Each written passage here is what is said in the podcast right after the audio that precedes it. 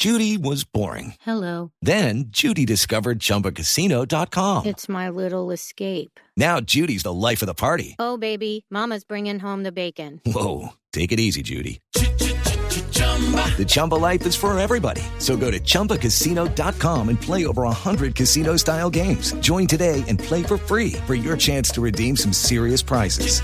chumba ChumbaCasino.com. No purchase necessary. Void where prohibited by law. 18 plus terms and conditions apply. See website for details.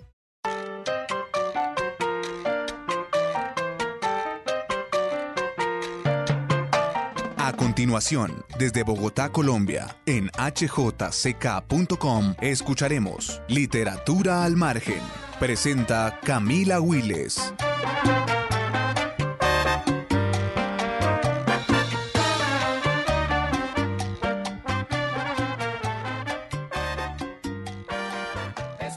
Bueno, bienvenidos a todos a Literatura al Margen. Es la primera vez que estamos haciendo este experimento con Ana María Mesa, escritora de Como Hombres, el libro que tengo aquí en mis manos, del que ya les vamos a hablar un poquito. Decidimos hacerlo así porque sabemos que hay mucha gente que todavía sigue en casa y ya todo el mundo se está aprendiendo, Ana, este formato de Zoom y de Teams, entonces haría chévere también que nos vieran un poquito hablarnos así como todo el mundo se está hablando en este momento. Ana, bienvenida a Literatura al Margen y a HJCK, qué alegría tenerte acá. Camila, muchas gracias por la invitación. Yo, como te lo dije cuando me invitaste, la HJCK es como una leyenda y para lo que yo he hecho siempre ha sido como un referente. Yo, antes de estar trabajando en Radio Nacional de Colombia, trabajaba en una emisora cultural universitaria, la emisora Radio Cóndor, aquí en Manizales, y siempre eh, para todos nosotros en el equipo de una emisora cultural universitaria fue un referente la HJCK. Entonces estoy muy feliz de que me invites y muy feliz de hablar contigo. Qué bueno. Invitamos a Ana porque acaba de publicar, se postergó incluso por la cuarentena y por todo el tema de la pandemia, el libro Como Hombres por el sello Planeta. Está recién salido del horno, lo pueden encontrar en todas las librerías. Y este libro es un libro muy particular porque no es una novela, tampoco es poesía, tampoco es un ensayo, pero yo creería que sí es un ensayo. Ahorita vamos a ahondar un poquito en esto. Y es una recopilación de tweets que se dieron porque Ana empezó una dinámica en Twitter haciendo comentarios a los hombres que normalmente nos hacen a nosotras las mujeres.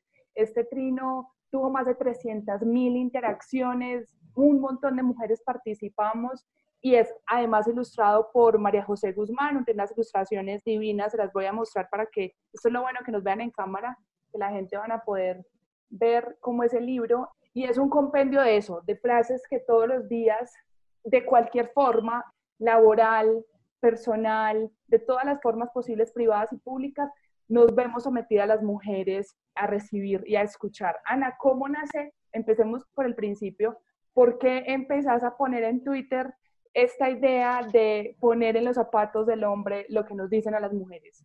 Bueno, eh, eso, eso sucedió el 3 de marzo y el 3 de marzo estábamos en una conversación en Twitter alrededor de la decisión que había tomado la Corte Constitucional de no quitar las tres causales eh, que tenemos las mujeres en Colombia para que nos permiten abortar. Esa era la conversación en este momento, además de lo que estaba empezando ya a pasar con el coronavirus en todo el mundo, que ya se veía venir, pero además del coronavirus, que era la conversación a la que yo le estaba poniendo cuidado, se dio también esta conversación alrededor de la decisión de la Corte Constitucional y leía a un señor que puso un tuit diciendo que corríamos el riesgo de que el aborto se convirtiera en un método de planificación. Entonces yo pensé cuáles serían los juicios que recibirían los señores si fueran ellos quienes embarazaran y escribí un primer tuit en ese sentido. Y ese me dio pie para pensar en otros mensajes que yo he recibido a lo largo de la vida. Escribí un segundo tuit que decía, eh, que asco los hombres que se lo han dado a media ciudad.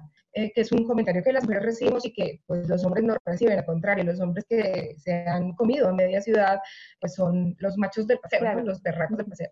Y a raíz de eso, la gente, hubo unas mujeres que inmediatamente entendieron el sarcasmo y que empezaron a participar de una, y durante esa mañana yo estuve tuiteando cosas al respecto y retuiteando lo que, lo que llegaba. Y eh, bueno, así comenzó.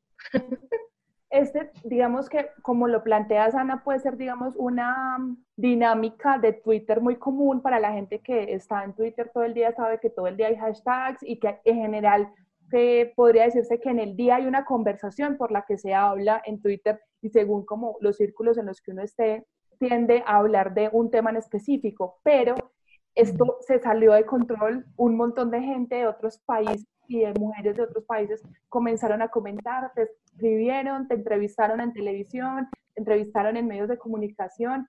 ¿Por qué específicamente crees que pasó esto con esta conversación? Yo creo que, eh, bueno, un análisis muy chévere de lo que pasó la hizo Cristina Vélez Vieira para Linterna Verde. Ella decía, es una tendencia que eh, invita a participar de una manera muy fácil y que no tiene un costo de participación porque el objeto señalado por la tendencia no es un particular, no es una persona particular. Es la tía, pero con mayúsculas, la tía, que puede ser la tía de cualquiera, o el novio o el marido que son entes como en abstracto cuando se señalan de esa manera. Entonces no había un costo como de estar señalando a alguien particularmente. Yo creo que hay una cosa que te mencionaba ahorita por fuera del micrófono y es que mi cuenta de Twitter ha sido una cuenta que ha facilitado o que por mi manera de ser creo, he propuesto siempre una conversación amable y cordial y creo que la invitación propuesta también desde una cuenta que tuviera como esa, esa disposición de hacerlo así, en confianza, donde nadie iba a ser eh, señalado o burlado maluco o tantas cosas agresivas o hostiles que pasan a veces en Twitter, creo que también facilitó la conversación. La primera parte de la conversación, porque después cuando, cuando la cosa explotó y ya hablaban de esto personas pues que no me conocen y que yo no conozco, pues ya era otra cosa. Creo que ahí ya estamos hablando de, de, un fenómeno distinto y es cómo a todas las mujeres nos ha pasado esto, ¿sí? Cómo todas podemos identificarnos rápidamente con este tipo de comentarios y eh, como el material para participar lo sacamos de nuestra cotidianidad, porque estas son cosas que nos pasan todos los días, entonces era muy fácil también encontrar material para participar y participar con material nuevo, era facilísimo. Entonces esta fue una tendencia con mucho contenido original, tweets que salían de la realidad de muchas personas que lo ponían y uno decía, claro, a mí también me ha pasado esto, pero que era fácil, pues que era nuevo, muy fácil. Entonces creo que eso también fue parte como de la gracia de la tendencia. Y bueno, yo creo que la capacidad de convocatoria, pues es un poco es desde mi cuenta, pero un poco también es la, la cómo Twitter funciona. Para quienes no están ahí, pues uno ve una conversación y uno empieza, uno empieza a comentar. Twitter invita a opinar. Sí, Twitter nos invita a opinar sobre todo, a veces demasiado, pero Twitter nos invita a opinar sobre todo. Entonces creo que también la herramienta tecnológica de Twitter permitió una conversación de muchas mujeres que se replicó en este ambiente de, Twitter y que, bueno, tuvo muchísima repercusión allí, que fue muy grande.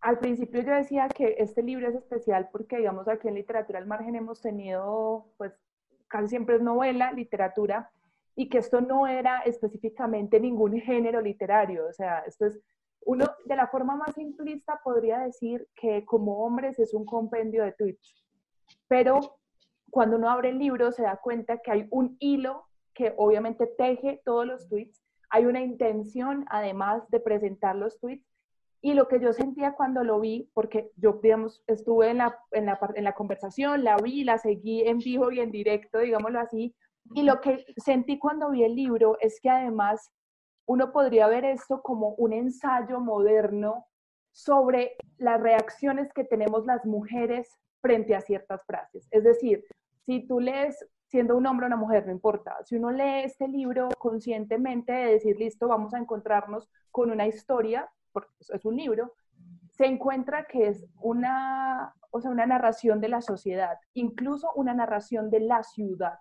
porque la mayoría de frases es cómo se desenvuelven las mujeres en los espacios públicos y de trabajo.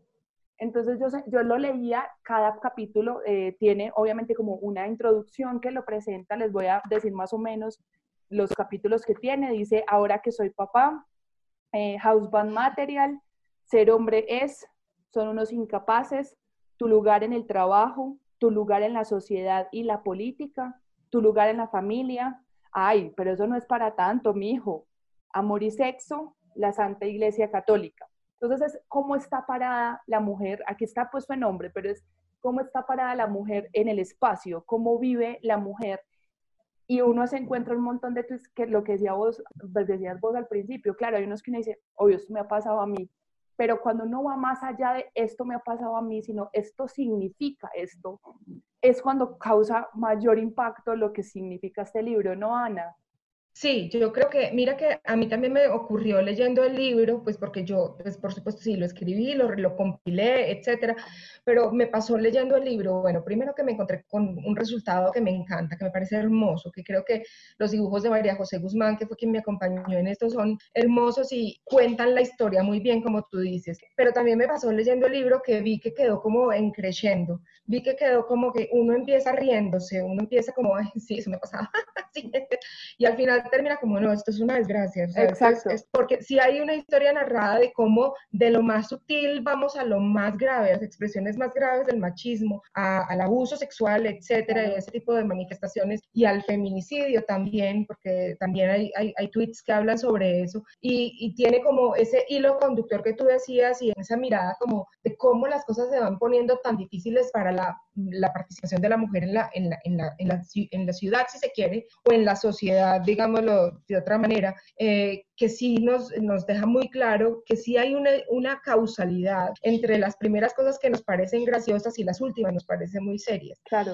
Pero también una historia contada de cómo puede el machismo volverse desde muy incómodo hasta muy peligroso. E, exacto, lo que decía Ana, Ana hace una introducción muy chévere y es que, digamos, todavía, aún hoy, decirse feminista tiene como dos capas y yo siempre he pensado eso, incluso lo, lo he hablado mucho en HJCK y es, tiene como dos capas y la primera, o dos caras más bien, y es como la primera es una amenaza en el sector, es como si yo soy feminista, es como si uno representara un cierto peligro y entonces supuestamente la gente no actúa como debería actuar normalmente y también el feminismo se ha convertido como en una especie de marca personal donde la gente cree que es el feminismo, ¿no? Como que una mujer o un hombre, si el hombre se cree feminista, creen que es el feminismo. Y hallar esa, como es esa, en ese sándwich, encontrar la cremita de la galleta Oreo es muy difícil porque termina uno tirando hacia la tibieza, que está tan de moda hoy en día,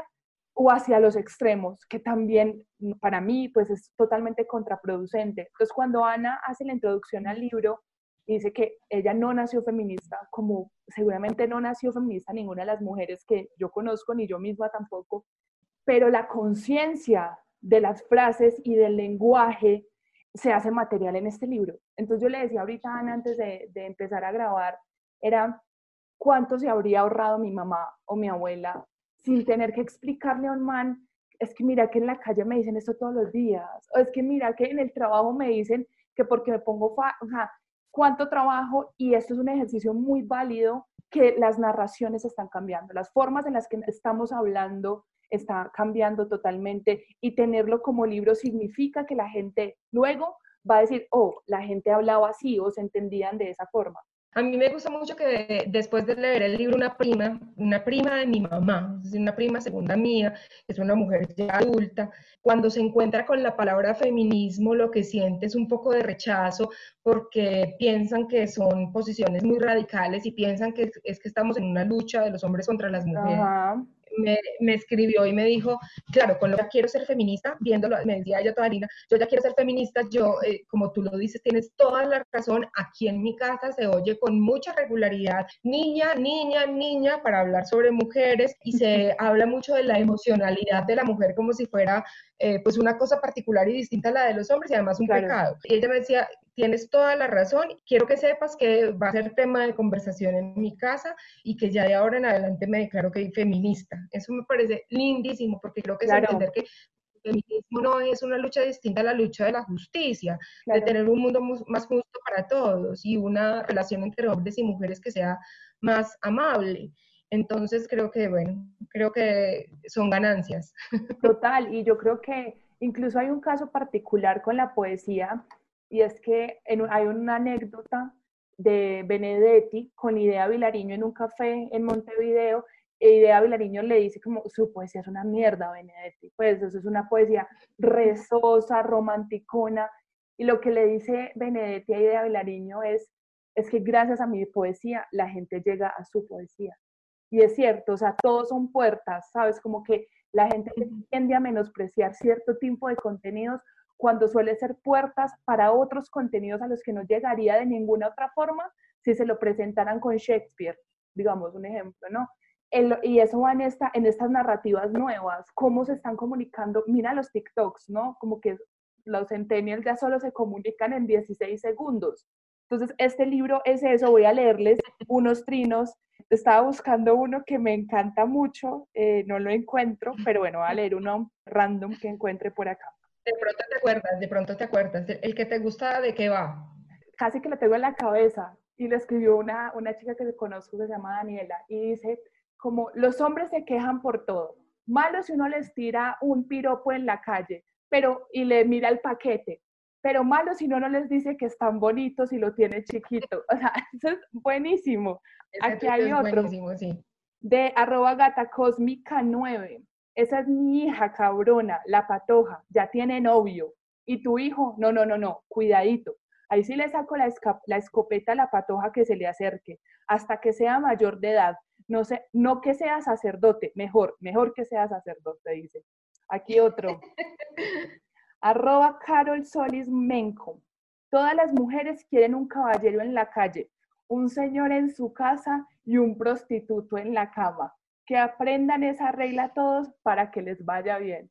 Y, y, claro, nos genera un montón de risa porque es que es desde la, desde la niñez que uno escucha ese tipo de comentarios.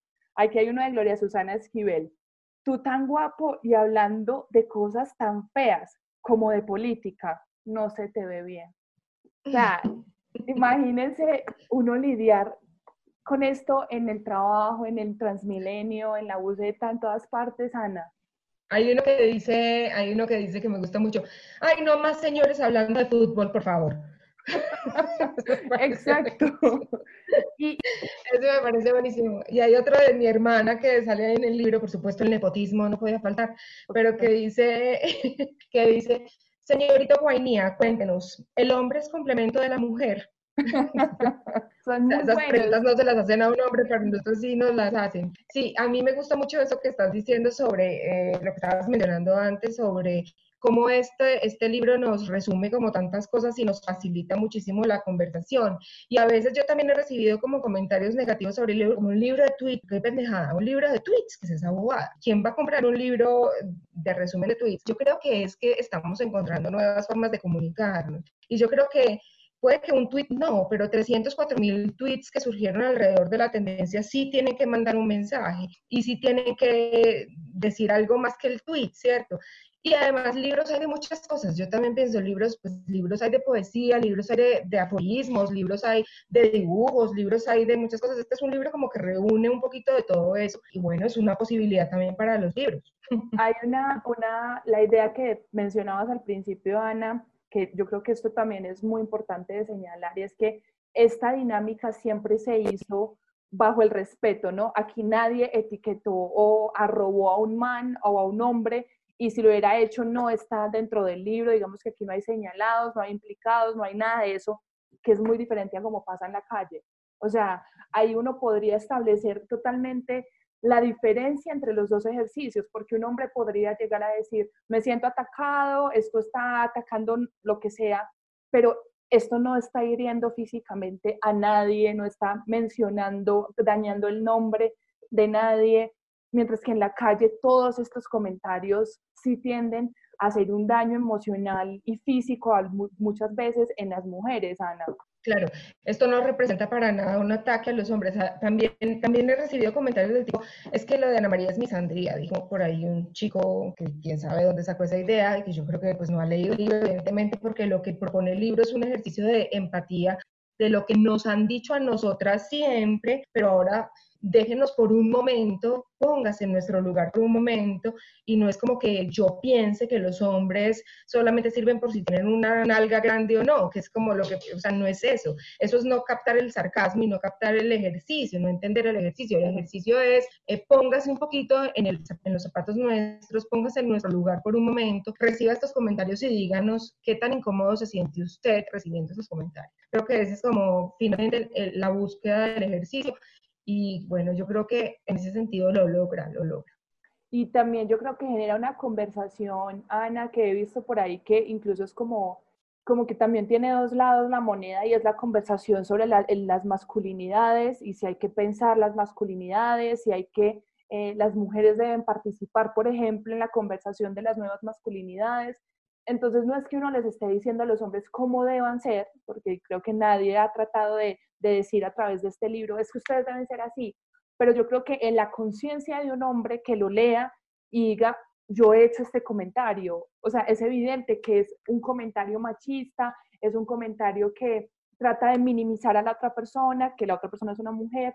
Pues si él, ese hombre ya está entendiendo eso, su tarea es, no lo voy a volver a hacer y voy a tratar de que en mi grupo social, en mi círculo masculino, pues tampoco se haga. Sí, a mí me parece muy chévere que justamente estaba viendo ahorita un video de Chimamanda Adichie, la feminista eh, sudafricana, que ella es maravillosa y que estaba diciendo que es necesario que hagamos el feminismo con los hombres. Yo sí creo que o sea, es necesario incluirlos en la conversación, es necesario que ellos conversen. Para mí creo que sería muy importante y por supuesto ya hay ejercicios de nuevas masculinidades de hombres que hablan entre ellos, pero nosotras llevamos muchos años desde la primera hora feminista en los 50, eh, hablando acerca de nuestro rol en la sociedad, del papel en el que nos han querido poner en, el, en, los roles en los que podemos participar y hemos estado mucho tiempo conversando sobre cuál es ese papel que nosotros quisiéramos tener, cuál sería una, digamos, una feminidad plena en, en, una sociedad.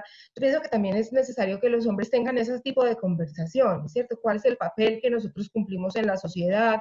¿Cuál es el papel en el que nos han querido poner? Que tampoco es que sea tan chévere siempre para ellos.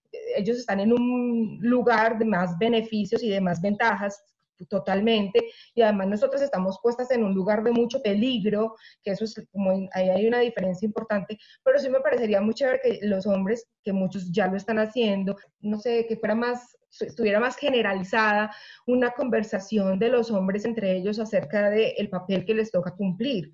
Cierto que tampoco, o sea, con lo que no es chévere siempre. No es chévere tener que ser el que responde con plata siempre. No es chévere tener que ser el que siempre tiene que tener una erección y siempre tiene que querer tirar, que eso es lo que, lo que les pide el machismo a los hombres. Que conversen sobre eso, que conversen también sobre los sentimientos que se les permiten a ellos, porque ellos pueden ser, si están tristes, tienen que tener rabia, si están vulnerables, tienen que tener rabia. Todos los sentimientos que los hombres pueden tener están alrededor como de una cosa muy hostil. Entonces también que, que pensaran sobre eso.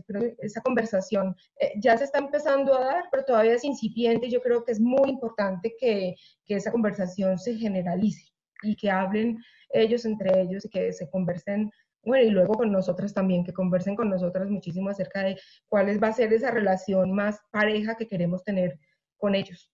Sobre todo, Ana, porque yo creo que este libro es, como le decíamos al principio, una conversación, esto empezó con una conversación, y debería generar eso con la pareja, con los amigos, una conversación, ¿no? Como si un hombre que lea este libro o uno de los trinos o los 304 mil trinos que se dieron o sea, te pregunta a ti directamente, que incluso a mí me pasó como, ¿en serio esto les parece que está mal? Y si uno les dice, sí, sabes que está mal. O sea, también entender que el patriarcado y el machismo nos criaron, nos crió a los dos, al hombre y a la mujer. Uno privilegiado, la otra no, pero nos crió a los dos y eso tiene unos mandatos, unas imposiciones dentro de cada cuerpo. Entonces, estabas diciendo lo de la rabia y para nadie es un secreto que la mayoría de hombres son muy poco expresivos con sus emociones sinceramente, incluso dentro de las propias parejas. Es muy difícil que demuestren que no quieren hacer el amor, que no quieren tirar. Es muy difícil que demuestren que están muy tristes, que están decepcionados, que están frustrados, porque un hombre tiene que ser también la cabeza y tiene que ser fuerte. Y si no su entorno, incluyendo las mujeres de su entorno, pues se sienten desprotegidas o se sienten con un bobo o con una man que no sabe actuar. Entonces yo creo que este, este libro sirve para eso.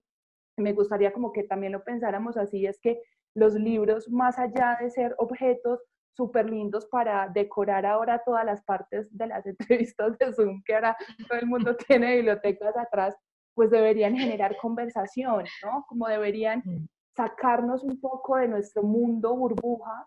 Y hay una frase muy linda que siempre decía Kafka y es, si el libro no parte el hielo de mi corazón, no me sirve.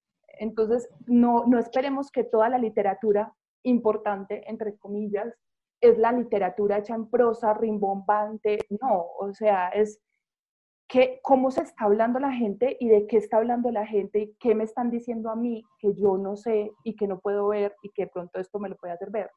Sí, a mí me parece que eh, eh, el feminismo de hecho es una conversación, porque hay muchos, muchas, muchas maneras de entender el feminismo, entonces yo pienso que eso sigue siendo una conversación en proceso donde participamos todas las mujeres y donde ahí nos vamos entendiendo en medio de, tantas ideas y de tantas maneras de verla, ahí vamos entendiéndonos. Yo creo que este libro contribuye a esa conversación, hace parte de esa conversación, eh, entra a proponer también un ejercicio, si se quiere, hasta moral de cómo entender esas frases que, decimos todos los días o esos comentarios o esas actitudes que tomamos todos los días frente a las mujeres. Eh, creo que para eso sirve el libro, como que hace, entra a ser parte de, de, esa, de esa conversación global que es el feminismo y que estamos teniendo ahora.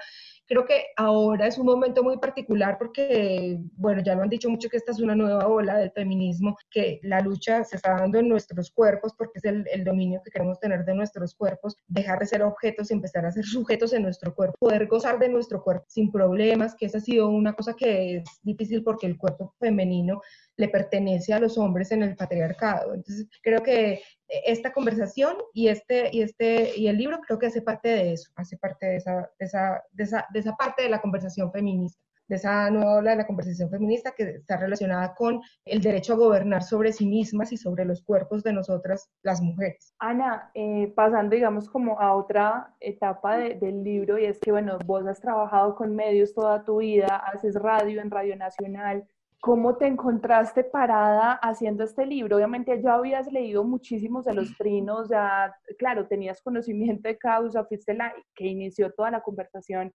pero cuando uno ya empieza a recopilarlos, ¿cuál fue ese sentimiento ya en la privacidad eh, a la hora de, de empezar a ser como hombres? Bueno, fue muy emocionante. Primero que me hicieran la propuesta, eso empezó a surgir también en medio de la conversación, gente que me decía, bueno, tienes que organizar esto, tienes que organizar este despelote, tienes que ponerle orden a esto, tienes que hacer algo con esto, evidentemente aquí hay algo, hay que hacer algo. Fue muy emocionante cuando me buscaron de la editorial Planeta Juan David Correa, que me escribió y me dijo que hiciéramos algo, fue muy emocionante. Y luego fue muy apremiante ponerme como en un contrarreloj, porque Juan David veía cada cosa que pasaba nueva con la tendencia, porque salieron muchas cosas entrevistas que me hicieron, e hizo cosas con, con los tweets por su cuenta. En México unos videos, en El Espectador también hicieron un video, eh, como un montón de cosas y como Juan David diciéndome, tenemos que responder muy rápido a esto que está pasando, Ana. Entonces, o sea, para mañana tiene que estar el libro. Y yo, yo era como, nunca en mi vida he escrito un libro, entonces yo no sé qué hacer. Cuando tú me dices escribir un libro, ¿qué me estás diciendo? Yo, es cierto que, que, era lo que, pues porque yo nunca, Juan David creo que fue maravilloso en esa compañía que me dio como en todo ese proceso. Y luego fue como abstraerme un poquito de lo que estaba pasando en el mundo con el coronavirus, porque, porque es un tema que siempre me ha, me, ha interesado y que me preocupa. Entonces fue como abstraerme un poquito de eso, o sea, cuando me ponía a escoger los tweets, seleccionar los tweets, entender de qué hablaban los tweets para poder descifrar como cuáles iban a ser esas categorías del libro. Eso fue todo como muy rápido, o sea, como, como 15 días, 20 días que sucedió todo. Y entonces tuve que hacer como un ejercicio muy, muy grande de, de abstraerme para poder trabajar. Y bueno, ya después fue como pregunta como, si quedó bien? O sea, no, si nunca había escrito un libro, como, ya, o sea, sí, o sea, alguien que me dijo que ya escribí un libro. Sí, eh, y fue muy chévere, creo que fue muy chévere. La idea que tenemos ahí es, bueno, seguir creando cosas, seguir viendo a ver qué ladito le vemos a esto para continuar con esa conversación. Buenísimo. Ana, yo siempre, todo el mundo que ha escuchado literatura al margen sabe que al final ponemos algunas canciones que los autores y los invitados escojan y como que les, les parezca chévere y tengan historias alrededor de esas. Ana hizo una, una mini playlist súper variada y vamos a empezar con con una que a mí también me gusta mucho, que es una de Carlos Gardel, es un tango. Ana, preséntala, dime por qué escogiste Cambalache y la ponemos a sonar un momentico. Bueno, de la música, para mí mi papá, Dios mío, yo hablo de mi papá y me da muchas ganas de llorar. mi papá es una, una presencia muy importante en mi vida, a mi papá le encantaban los tangos y la música clásica fue lo que oí en mi casa toda la vida, tangos y música clásica. Y Cambalache es un tango pues emblemático, ¿no? Yo lo, lo, siento como un tango muy importante que habla de una cosa que, que a mí me llama mucho la atención y es la manera de, funcionar el mundo, el desencanto un poco con la manera como funciona el mundo. Ese desencanto era compartido entre mi papá y yo, creo, y por eso me parece tan importante y por eso me gusta tanto Cambalache con Carlos Cartel. Vamos a escuchar entonces Cambalache.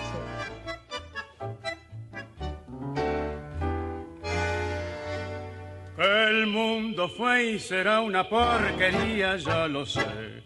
En el 506 y en el 2000 también, que siempre ha habido chorros, maquiavelos y estafados, contentos y amargados, valores y doble. Ana, eh, esta canción, digamos que la gente que, Ana es de Manizales, está en este momento en Manizales y es de Caldas y toda la gente que también, yo soy de Medellín y el tango tiene una una condición bien complicada en los recuerdos, ¿no? Como que los, las nostalgias del pasado están pegadas al, al, tango, que es sumamente doloroso, porque es súper triste, pero es de ese dolor que uno no quiere dejar de sentir, uno no quiere olvidar que se sentía cuando uno escuchaba esa música con esa persona en específico. Mi papá es de Medellín, mi papá es de Medellín y creo que, eh, pues bueno, Manizales y Medellín comparten esa afición por el tango, aquí hay muchísimos lugares, pero mi papá creo que el tango se lo trajo desde Medellín, la música clásica sí la encontró aquí. Y bueno, pues son muchos los tangos que me gustan y son muchos los tangos que tengo asociado a mi papá, otro que me encanta que se llama Tormenta, que, que habla como de eso, de esos dolores de los que uno no puede salir, pero tampoco quiere salir porque le, le, le evocan y son anhelos de, de ese pasado que, que, pues, que uno compartió con tantas personas, pues con mi papá específicamente. Entonces sí, total, o sea, el tango es un lugar complicado en los recuerdos, así tal como tú estabas diciendo. Una nostalgia dolorosa, pero no deja de ser hermosa. Vamos con una totalmente cambio literal al otro lado del camino de Fito Páez. Vamos a escucharla y ya Ana nos cuenta por qué. Me gusta estar al lado del camino fumando el humo mientras todo pasa. Me gusta abrir los ojos y estar vivo, tener que vermelas con la resaca. Entonces navegar se hace preciso. Uy, a mí me parece que esta canción habla de vivir, de vivir, vivir, vivir de verdad, de exponerse a la vida, de no guardarse tanto, de no cuidarse tanto, sino de salir a vivir. Para mí eso fue también como un mandato de mi papá. Mi papá siempre, que la presencialidad de mi papá pues en este tema es total, pero siempre mi papá, mi papá siempre se despedía de mí digamos, yo creo que distinto a muchos papás que dicen cuídate, pon mucho cuidado, mi papá siempre se despedía de mí, goza, goza, y era como, como eh, el mandato. Mi papá siempre nos dijo, aproveche la juventud, que la juventud es muy cortica, hay que aprovecharla, hay que vivir, hay que, hay que gozar, hay que vivir, y yo creo que yo lo entendí como una orden. yo me he expuesto y he vivido y eh, no me he cuidado de, quizá de muchas cosas, pero creo que eso hace parte de como una filosofía de vida, yo creo, y la mía es como esa, hay que, hay que, mm, la vida es una experiencia, y no hay que cuidarse tanto de ellas a mí me gusta, sí, me gusta aprovecharlas y aprovechar las oportunidades que se me presentan, me parece que ese es un mandato importante. Y creo que es perfecto con el libro, Ana, porque mucha gente diría, ¿por qué hacer un libro de trinos? ¿Por qué no? Más bien, sería la pregunta. Sí. ¿Por qué no? Sí. como... Sí, hace parte como de mi disposición al mundo, pues vamos a hacerlo, vamos a hacerlo. Las críticas, pues sí, pero vamos a hacerlo. Exactamente. Y además van a ver siempre, ¿no? Como qué peligro que no también, qué peligro que no. Hagas o no hagas, hagas o no hagas. Les presento Vamos a mi hermana. Hola. ¿Cómo estás? Vamos a escuchar la última, vamos a despedirnos con una clásica. Esta, esta Ana luego nos contará. La última pregunta irá para Ana Mesa, que nos dejó y hablamos de todo y de, de hasta tangos hablamos en este programa. Esta es la sinfonía número 9.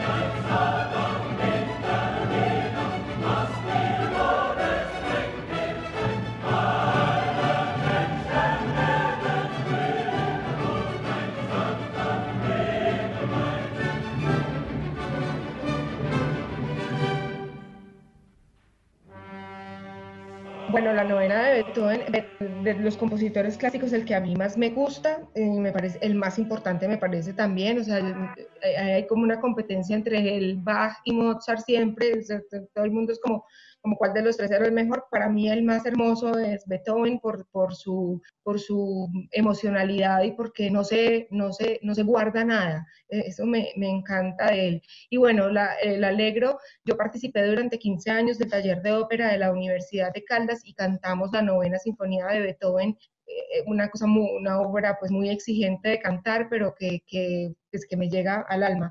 Y Beethoven también es una herencia de mi papá, de, yo creo que él también, de todos los músicos clásicos, era el que más le gustaba y compartía con mi papá una cosa, es que Beethoven era sordo y mi papá era también súper sordo, super, pues no del todo, pero digamos, tengo una hipoacusia impresionante. Entonces, para mí los tengo súper relacionados por esa característica. Y la obra, la novena de Beethoven, una, una, un llamado al amor universal, porque además me identifico también totalmente. O sea, yo siempre pues he creído en esa comunión de todos los hombres y eso me, uf, eso me interpela muchísimo. Entonces, por eso me gusta tanto la novena de Beethoven y por eso me gusta tanto el alegro, pues el, final, es que no sé si es alegro o es terzo el final, pero bueno, la parte coral, que es hermosísima.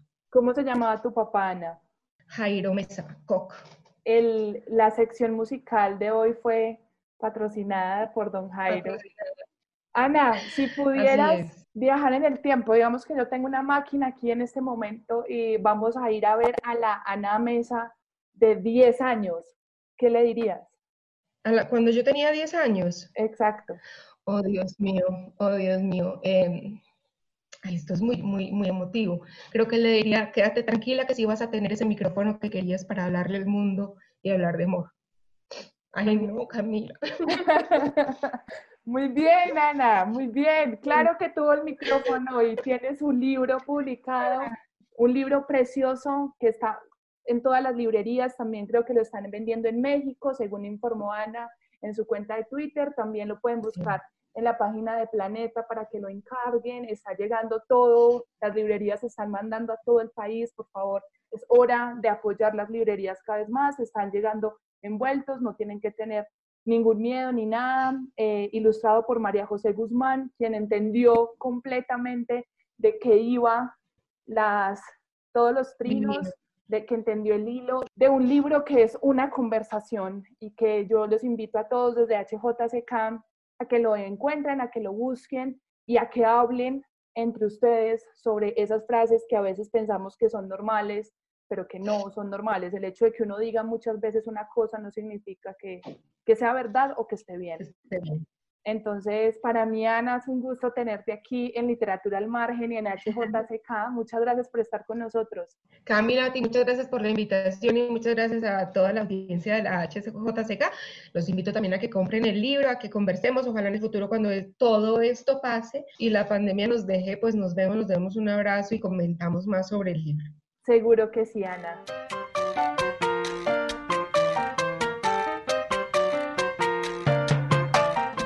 Hemos escuchado Literatura al Margen. Presentó Camila Wiles desde hjck.com en Bogotá, Colombia.